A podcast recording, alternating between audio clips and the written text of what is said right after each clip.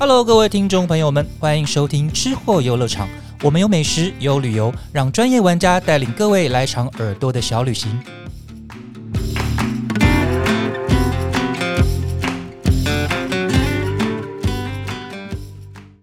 大家好，欢迎收听这一期的吃货游乐场，我是美食旅游记者于静。相信大家最近都有感受到天气变冷了吧？应该很多人呢会想要赶快跑去国外的海岛来一个避冬小旅行。那我知道，其实东南亚有一些很不错的景点啊，像帛琉啊以及宿雾，其实都是台湾人很喜欢去的地方哦。那可是当地其实有针对一些海洋生态有做一些保护措施以及规定。如果我们可以先了解再过去的话，应该可以玩得更尽兴。那今天呢，我们就有针对这两个地方邀请一位达人，也就是之前曾经来跟我们分享。讲过欧美旅游现况的 Jasmine，然后来跟我们聊一聊到这些海岛旅游要注意哪些事。欢迎 Jasmine，嗨，雨静姐好。哎，不要这么说哈。对，那首先我们一样还是要先从大家比较关心的，就是航班，因为其实因为有疫情的影响，可能大家想了解一下哦。那目前如果我们想要到帛琉或者宿务，诶，那的航班恢复正常了吗？或者大概有哪些航空公司有在飞呢？以博流来说的话，目前呃有在提供直飞服务的话，其实就是华航，嗯，然后是早去呃算早去晚回的一个航班的时段，是目前就是华航独飞博流嘛，对，是？好，嗯，那像宿务的话，宿务的话，那除了华航。也有直飞之外，其实还有像长荣啦、新宇啊，甚至菲律宾航空，苏务现在陆续在开，蛮多的选择比较多一点，对，蛮多的航班可以做选择。是，那因为其实我们知道说，像我们如果搭机的话，很多时候有一些人会是早班机嘛。对对，那可能早班机的话，可能相对来说会呃比较疲惫一点。我知道大家其实现在有时候都会希望让自己能够是放松一下，然后再出国这样子。对，那你好像知道说，目前最近有一些比较不错的。一些算是贵宾室的休息的方案，对对对，今天就是为了于静姐 哎呀 这个壁咚 专案。那我搜集一下资料，以市场上来讲，现在华航跟 KKday 有在推出一个方案，是，然后就是就是呃主打壁咚的一个这样子的主题。嗯嗯嗯，那呃它有一个一元的抽抽乐，你只要一块钱就可以抽到华航的飞机模型啦，嗯，就是 A 三 A 模型，或者是七个晚上的博流酒店住宿，像这样子的很多。精彩的奖项，对，就是大家可以看一下自己有没有人品爆发，有没有，就是评一下自己的手气，这样子。对，那另外一个，他的这个方案，壁咚方案里面，另外一个就是您刚刚提到的，就是在机场的贵宾休息室。嗯嗯，因为以前大家会觉得啊，休息室好像要商务舱的客人，确实商务舱客人你才有机会享用到贵宾室的服务嘛。嗯，那如果你买其他舱等的客人，其实现在可以考虑这个方案，是他只要六九九，嗯，然后你就可以呃。进入贵宾室，机场贵宾室休息一次，然后另外它还有嗯很多其他的，比如说像华航的八三折机票优惠，它会赠送你一个这样的折扣码，嗯嗯，你可以用在四个可以去避冬的航点，都可以打折使用。是像是什么样子的航点呢？像是我们刚刚讨论，像现在很适合去的呃宿务啦、博流之外，它的避冬航点适用的还有岘港跟清迈。都是一个台湾很冷的时候，你去那边很温暖的一个，对，感觉很悠哉，可以慢活度假的地方。对对，OK，那这样子感觉真的很不错诶。而且啊，其实大家还要做一件事哦，就是呢，我们有特别跟华航拿到两架 A 三二一 neo 的。飞机模型当做我们的抽奖奖品，所以请大家一定要密切关注 Style TC 的脸书，我们会有抽奖活动。诶，那讲到为什么会是这个机型，要不要请就是请大家跟我们讲一下 一个关联？为什么？因为其实，在疫情期间，大家印象中可能是航空公司大家停停摆了嘛，对，航空公司很多的航线也暂停了，是，然后飞机也调去做货运了。嗯嗯。但其实华航在这时间点做了一个很不一样，是他们从今年开始陆续引进新机，就是我们刚刚说的 A 三二一 neo，对，它提供像机上 WiFi 啦，然后你还可以用手机就可以控制的呃智慧娱乐系统，这些都有。那那这些航点，那这这一批最新的机型，目前就主要在飞这这些东南亚航线，很适合避冬的航点。对，就刚好跟我们今天要讲的主题很有关联了。对，就这些航点现在都是有这个最新的机型在飞的。是是是。那因为我们今天的主题重点是在海岛永续小旅行嘛。对。那因为其实我们知道说，其实近几年有一些海岛，他们其实都有特别为了可能要保护珊瑚礁或者海洋生态，有寄出一些相关的规定。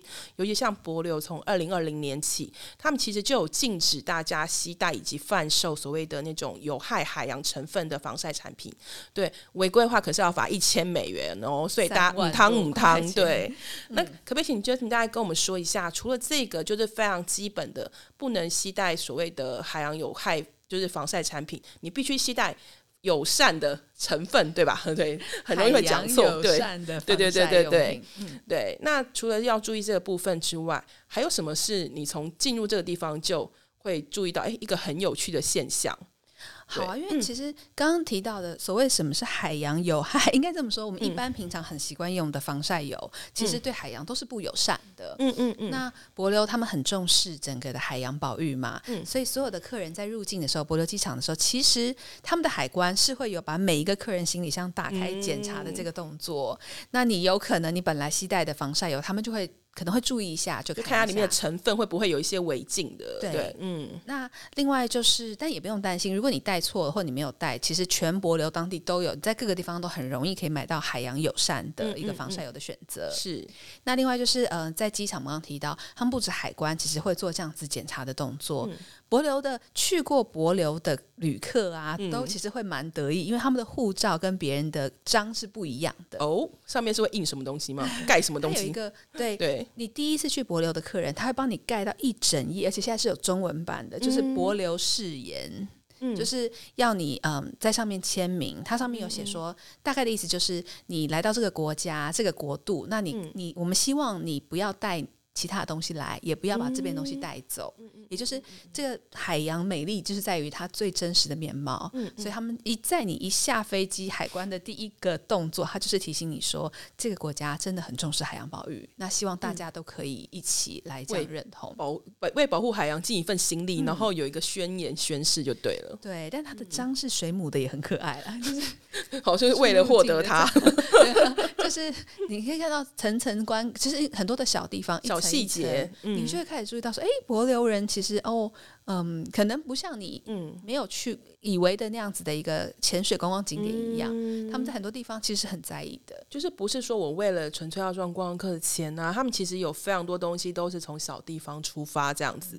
对，那因为从像我们进去博流啊，因为其实我们知道说有那一种所谓的一定会去的景点，就是洛克群岛，对，然后那边有非常多的，比如说湖。湖泊吧，对，然后有像大家可能很熟知的，就是像水母湖啊，因为他说哇，跳下去会被上万只水母包围，场面极壮观。对，然后另外还有说是有那个有一点颜色蛮特别的，是有点乳白色带点蓝绿色的，像蒂芬尼蓝的对那个牛奶湖，对对对，说其实这两个都是大家一定要去的地方。可是因为其实我要知道说这两个景点，他们其实好像也有一些所谓的。因地制宜的一个保护海洋的一些规定，那要不要请 Jasmine 跟我们说一下？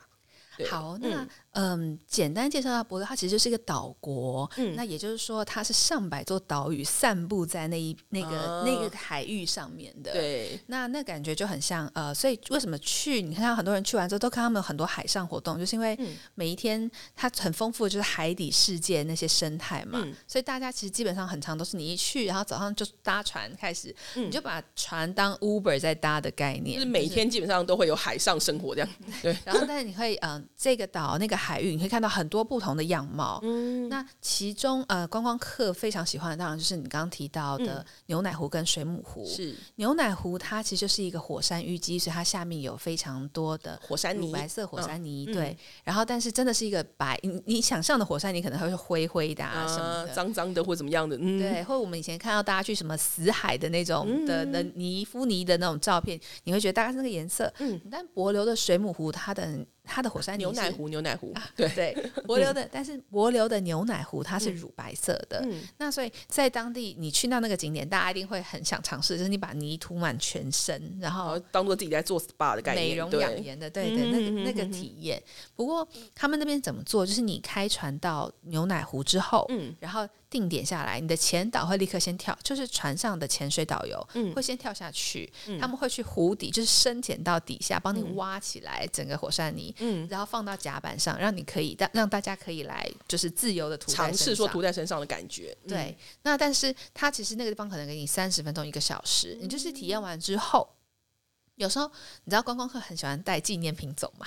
就像我到这个地方，我要带一块石头离开概念，对不对？嗯，或者是你去呃冰原，我以前记得去落基山脉冰原，大家会觉得我要带一一一罐雪还是什么走，对 对，你把那个雪带走。但是但在牛奶湖，他们会希望你就回归到我们开始讲的，他们希望你不要带走这个地方本来任何一个东西。嗯，所以体验完之后，那呃。离开前，船长就会要求每一个客人、每一个观光客把自己身上的泥冲干净，然后他们会把这些泥再回到那个牛奶湖的湖水面上去。嗯嗯嗯，就是你会看这些动作，你会觉得，哎，干嘛这么这么要求？就是我带走好像也不是不行啊。对，但他们不但会把他们挖上来的呃的泥倒回去，嗯，他们也会看每个人，就是哦，那大家把身上的冲回海里头去，嗯，然后再带大家走。就就你走的时候，其实船上基本上那个火山干干净净的，对，基本上已经很干净了。哇，听起来真的蛮特别的耶。对，因为很多观光景点会觉得客人开心就好。对，我想带走我就带走。对 哦，但这在柏流是 no no no 北塞北塞。对，那可是像另外就是还有像我们刚刚提到水母湖嘛，因为其实我知道他们好像近年其实水母富裕的状况其实还不错，对不对？对，那为什么会有这个湖？因为刚刚开始前，于静姐也有问我嘛，就是水母湖它存在最初那个湖跟大海是相连的，是，但是因为板块运动，就是我觉得台湾人一定很理解地震的这个挤压上升等等等，对，所以在柏流那边，因为板块的运动，它的那个水母湖那个湖泊。本然后整个板块隆起，所以它现在我们称之为山中湖。嗯嗯，等于湖泊的四周你要爬，其实你去是要爬一个小小的山的。哦，那那那些山隔绝了海水跟湖水，所以经过几千万年这样子隔绝下来之后，它变成了一个很适合水母呃黄金水母生存的一个水质跟环境。嗯，那在那里其实水母们也没有天敌。嗯。所以这就造就了那些水母，它其实就是仰赖着那个湖水，嗯，然后尾生，然后行光合作用，就不断的一代一代演化跟繁殖。嗯嗯嗯。第一，它们无毒，所以大家去的时候，你可以很近距离的。就是观光客也不用担心说哇，如果我碰到他回去会怎么样之类的，对不对？对，一般的你知道有在潜水会有的，对，很怕会被遇到水母，其实对，其实是会会痛的嘛。你碰到水母痛会痛。黄金水母它一点，因为它没有天敌，所以它也没有杀伤力，所以它也整个失去了养成了一个无毒水母的那个特质。它就是一个非常和平的一个很疗愈的一个小生物在海里里面。那但是因为嗯，自从水母湖被发现跟就是世界上面开始大家注意到这个奇景之后，因为它被列为世界的奇景之一嘛，是。然后很多精品也过来拍摄杂志或形象广告啊，对。然后带来了大量观光客，但是这其实在前几年造成了水母湖一个很大的生态浩劫。因为水母它们本来最大的危机是在于世界暖化的时候，嗯，对于水温上升或者是这这个大环境的改变是。那另一个是这么多观光客去之后，造成了。哎，也造成了大家当地就注意到说水母的数量在减少，大量的减少。嗯，那世界暖化这件事情不是人为可以控制的嘛？嗯，但是观光客，所以当地政府就开始寄出了非越来越完整的对于大家去水母湖前要配合做的一些注意事项。哦，所以可能会，比如说像就就可能是人数管制上面也会做一些相应的调整之类的。嗯，目前的话。它其实目前还不到完全的人数管制，嗯嗯，不过就像我们刚刚提到的，在柏流其实你可以玩非常多精彩的呃水上活动，是。那那那种水上活动不是香蕉船拉的那种，嗯嗯嗯，而是你真的是可以下海去，然后可能跟生物们共处啊，然后跟他们在同一片水域里面之类的，对，所以很多像因为水母湖，我们刚刚提到它的生存，它水母湖的一生非常的单纯，嗯，就是出生。晒太阳行光合作用，然后 呃长长大，然后繁殖下一代，结束。嗯嗯，所以嗯。一般有经验的导游会带大家，会是在太阳最好的时候，可能是中午前后的时间去。是水母这样子行光合作用的时候，他们正好往上行光合作用，所以你下水的时候，你就会看自动的感受到上万只的水母在你身边，就是缓缓的朝着光线对在那边去。对对，嗯，那是他最厉害的一个画面，跟你会觉得人生一辈子难忘的体验。嗯嗯，但是相对的，很多客人去之前。观光客去之前，你可能在别的海域已经下去过了，所以你身上会带有盐分。那，就是别的海域的一些可能因为海水可能还留残留在身上，可是其实在这边是没塞耶，对不对？对一定要把它弄掉。一定要弄掉。嗯就是水母湖，他们现在有一个小小的码头，嗯然后你船一停之后，码头的你上岸之后，码头那边就有一个非常大的水壶，就是、嗯呃水桶，应该说半个人高的水桶。嗯那每一船的导游都被要求要看着你的船，你船上的客人、嗯是把自己身上冲干净了，嗯就是冲过一圈，他们才让你去翻越那座小山，进到水母湖里面。嗯，对，所以说其实如果你身上有一些很明显的厚厚的 防晒品或者是什么，也有可能会被要求要擦那个冲掉，对吧？就是不然会怕影响说哦这里的那个。可能水母的那个水域的那个酸碱值啊，或者它们的一些生态啊什么的，对，嗯因为我妹妹就是这样子嘛，嗯嗯嗯我妹那时候擦的是一个海洋友善的对，即便是海洋友善，有擦对，防晒油，嗯。但是因为她那天真的是太阳太晒了，所以嗯。她擦的比较厚，嗯然后我们就被拦在水母湖的入口处，然后 当地人就是很坚持，非常坚持，我们缴了钱，你知道嗯。一切一般观光场地呃观光地区你就是缴好门票对，就进去了，嗯。但当地人很严格的挡住我们，他要看到我妹就是嗯。把身上的防晒油一层一层冲掉嗯。之后，然后他才放心。是，所以其实甚至有时候大家其实有些人会想说，我要化的漂漂亮亮的妆，我要去哪里留下很漂亮的照片。可实际上啊，我们都会建议说，还是大家可以尽量朴素的出现在这些地方，其实就很好了。对，嗯，嗯因为这也是我们在谈就是永续旅游的时候一个嗯议题嘛。嗯因为当然大家都希望你出去玩留下美丽的照片，是，可是其实化妆品你可能每个人觉得很微量，嗯。但是化妆品这些我们现在也都会建议大家尽量尽量不要不要减减少啦，减少嗯。使用这样子。对，可是因为我知道说，其实 Jasmine 这一次就是之前去博流曾经发生过一件很有趣的事情，对，也是在出海的时候有有有一点关系，就是因为他的帽子曾经不小心要掉到海里去，结果呢，快点，你要你要描述一下那个奇妙的场面，对。应对，该说我的帽子已经嗯掉下去了，就是我刚刚提到博流人，他们很在意，对。很在意你呃，不要对它的本原本的生态，，不要给希望它造成，你不要不要新增东西，对对对对，尽量不要不要改变，他就是想要嗯。让这个国家维持最原始的风貌嘛。嗯嗯嗯，所以呃，但我们以为就是你上船的时候，船长提醒说啊，你东西要收好哦，收进船舱里面，嗯。收进防水袋里面，你不要把垃圾掉进海底里面。那嗯我们想的也是这样子啊，嗯。但我有一段是风很大，因为我们在开船的过程中风很大，是。我头上的帽子被吹走了，嗯。然后我就尖叫，下意识我尖叫说啊，我的帽子！那船长他们听到了，我当下很感动，因为他们就立刻那个船的速度，我觉得我很久没开车，但是那个船应该本来可能是七八十或者是再高一点的时速，就是急速中，然后他们就一个大大回转。转回去帮我营救我的帽子，我当时是这样以为的，对，就觉得哇，好感人哦！竟然英勇救帽，有没有？没错。然后我在那个差不多的位置，我跟他们讲在那边，然后一样就是船上的当地人就跳下去，嗯然后帮我就是游了一小段捞回我的帽子。我想说，哦，那我就是失而复得。嗯嗯，结果没有，下一秒他把它就是扭干，然后扭到我的帽子变成变形，对，瘦的报纸的那个样子，就是那个帽子呢，其实就不太能用。但我觉得他们，所以我们这样讨论，应该说它的重点其实并不是为了救回他的帽子，而是不要让那个海洋多一个垃圾。对，嗯，他们是真的哦。你看，就、嗯就是有时候我们去一些观光景点嘛，嗯总是嗯会有一些不小心掉进海里头的、嗯的东西。嗯嗯，但是我在博流几乎没有，就是当地人就是很干净的一个海域。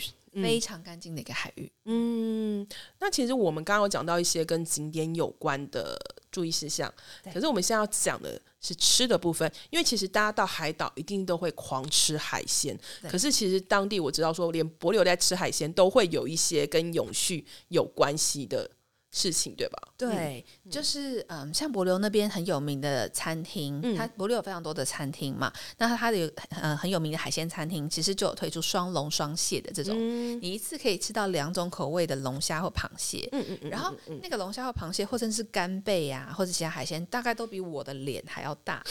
一好的 一开始我们想说，哇，就是你知道巨台湾人这么爱吃海鲜，就觉得啊、太过瘾了。那可是想说那个地方都只有这么巨大的嘛？后来发现是他们对于每一就是像这样龙虾、螃蟹可以捕捞的尺寸、有非常严格的要求，嗯所以没有呃，我记得是公斤数跟大小都有，所以。不到这个尺寸的海鲜，它是不让你捕捞，你是违法的。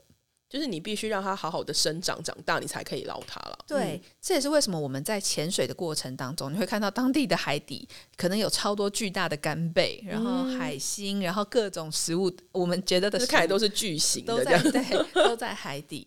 那除了我们很常吃的双龙双蟹之外，然后其实博流有很多规定，嗯，我们刚刚讨论嘛，哈，满月的时候不可以捕沙丁鱼啊，然后石斑鱼它一年只让你捕半年，就是它有半，就是它不能够让你整年都捕捞啦。对，然后满月的，如果我们记得是满月的前三天，他们也要求在那个时候你不可以捕捉陆蟹，当地人很爱吃一种呃圆壳状的小螃蟹，嗯嗯，是当地的，就是他们针对不同的海鲜。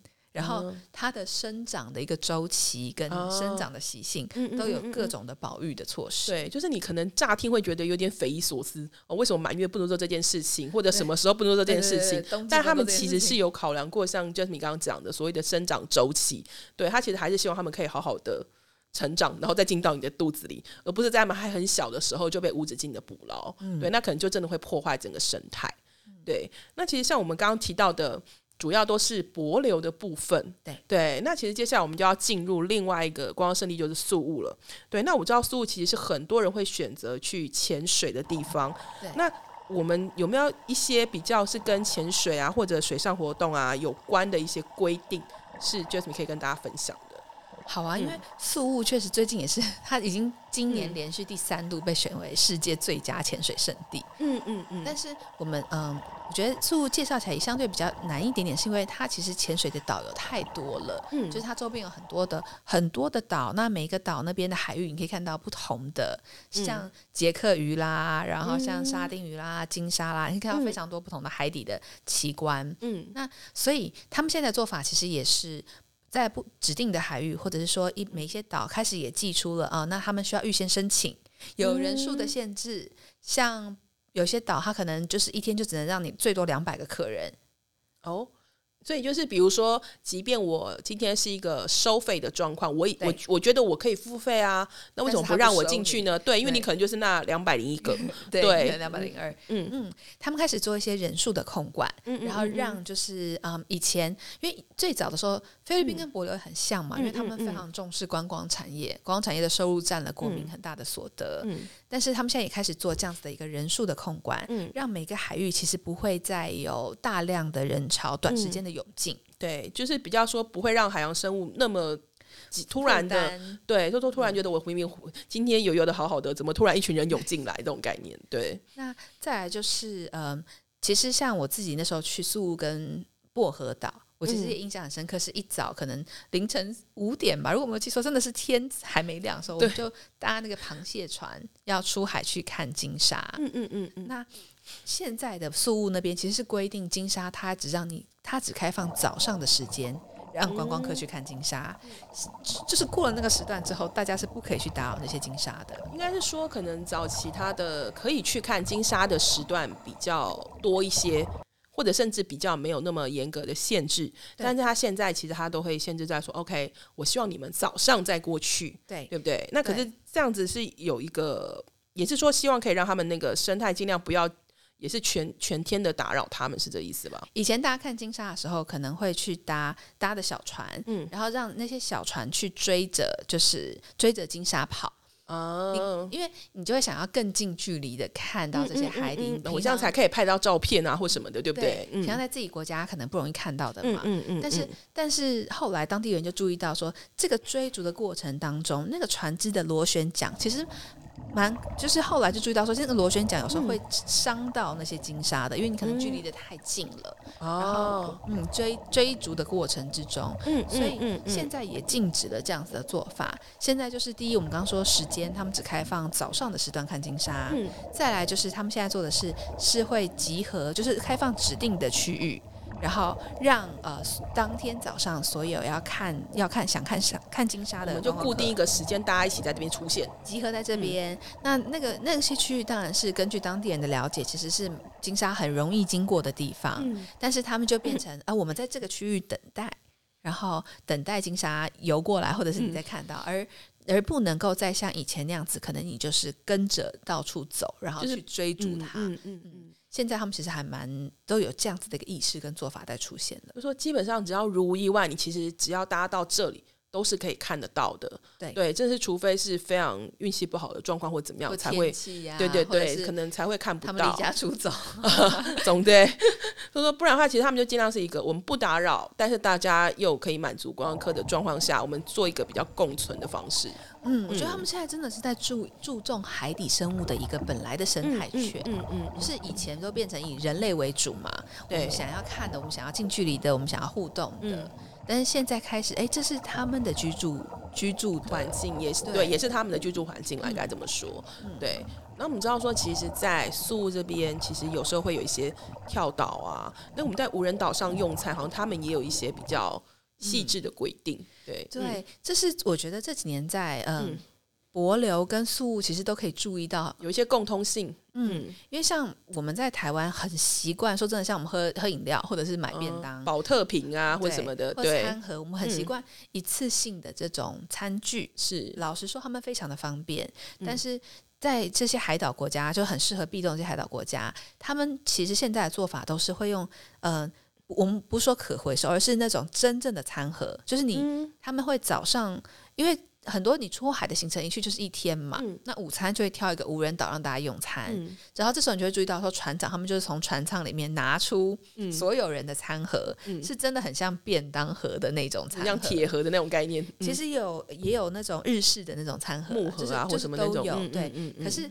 就是一个你，你知道你你这次用餐完，他们就会立刻收回去，然后清洗完之后就是一直反复在使用，而不会留下任何一次性的餐具在你去到的任何一个岛屿上面。嗯嗯嗯嗯，对，等于是说大家在这个地方都已经很细节上都很注重了啦。嗯，对，饮料也是，就我那时候跟你提到嘛，对，宿屋那边嘛，对不对？宿屋那边他们甚至现在像上个月去的朋友，嗯，然后还跟我说，已经他们的饮料都已经变成了。每一艘船，他们就直接带一桶一桶的饮料，然后让大家尽量用自己的吃，可能瓶子啊或什么去装那个，对，你要喝多少就去拿这样子，而减少用那种一次性的饮料，保特瓶什么的，对，嗯。那然后当然走的时候，一定就是你整船人来。的时候，那个岛上是怎么样？然后离开的时候，帽子不要丢下，对，帽子就会被卷成卫生报纸。对，它不会让你好好的那个的，对对，不会不会。所有的所有的其实就清走，让你所有的人为的痕迹，其实就是尽量的不要不要存在，嗯，不要破坏当地的生态。是是是，而且其实我知道你好像说，其实苏最近也还是有一些所谓的像人工珊瑚富裕的一个做法，对不对？等于是相较。呃，以往来说，它其实是一个更积极、主动一点的，对于整个呃生态，就是做一个更好的一个影响，对不对？对，因为为什么？其实就像我们大家说真的，防晒油，你会觉得这么小一点点的东西吗？但是它进到海水里头，它改变了海水的成分，嗯，那很直接受到冲击的有海底生物，还有珊瑚，嗯，然后。所以，我们觉得我看到就是最新上个月去的朋友，在在当地的呃宿务当地看到他们水下的人工珊瑚富裕场的时候，我其实也觉得哇，好震撼！就是我们不经意的时候，可能其实就在旅游的过程中对环境造成了一些伤害，嗯，你其实是很难修补的，因为一座一每一个珊瑚的养成，你知道它需要可能需要很长的时间，对，非常长的时间。然后那些珊瑚的成长的环境、水域，其实都会有很多，嗯，它它们。每个生命都是很珍贵的，对，而且我们可能每个人都会觉得，我都只有一点点啊，对不对？我只有一点点那个成分，应该不影响吧？对，可是其实很多人累积起来，对不对？那。菲律宾当地在做，其实我们知道台湾有听说，台湾其实也有一些地方也开始在做这件事情。珊瑚富裕动作，珊瑚的富裕，但是他们就是这个过程，所以你看到呃，影片里头他们是会很像那种衣架式的，然后把小珊瑚他们就是慢慢的富裕培育到一定成熟的尺寸，然后再开始慢慢的放养回海底，类似这样的做法，然后让呃被。受到真的是受到人类破坏的一些珊瑚的环境里面，可以有一些新的生，就是新血生力军，对新的一代。被培育出来，慢慢的培育出来。可是这个过程啊，其实真的是非常的长，就是可能也许要到我们的下一代，他才会看到那个成果，也不一定，对不对？对，但是。但是我觉得这这是为什么我们同步呼吁大家旅游的时候，你从小地方的一些注意，其实可以对环境再友善一点。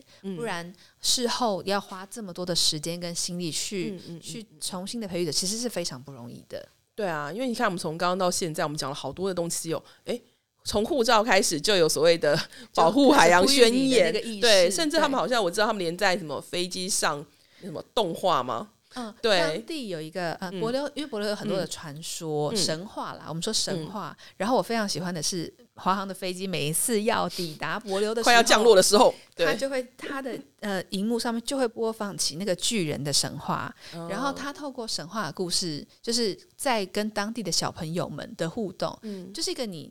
我相信，只要幼稚园以上的孩子到 九十岁以上的阿公阿妈，你看，其实你就可以意识到，说他其实是在唤醒你说，这个这个国度希望人类跟生态如何互相尊重跟共存，就是他用一个比较亲切。容易告诉你的方式，非常对不对？让你去记住说哦，我们要保护海洋哦，对不懂英文都没有关系，就是 从画面上就可以感受到了。对，等于是我们就是我们刚刚讲的嘛，就是说从你看这些很小的地方，哈，它从你还没有抵达这个国家或这个景点开始，他们其实就让你知道说当地的人有多么的热爱跟保护海洋。对对，还有你到这里。之后，其实当地人会身体力行，对，告诉你，呃，垃圾不要掉进去哦，对不对？吃东西要注意，尽量避免可抛弃式的那一种，对不对？然后你不要在那边跟我说我要小一点螃蟹，没有，我们只有大的，对，只有大的让你吃，对，对不对？各种，对，所以说其实我们今天真的是收获了非常多有趣实用的小知识，对。那最后，最后再一次提醒大家。之后呢，一定要密切注意我们 Style 提醒脸书。如果你真的很想要获得华航提供的 A 三二一 neo 的飞机模型，对，一定要来参加我们的抽奖。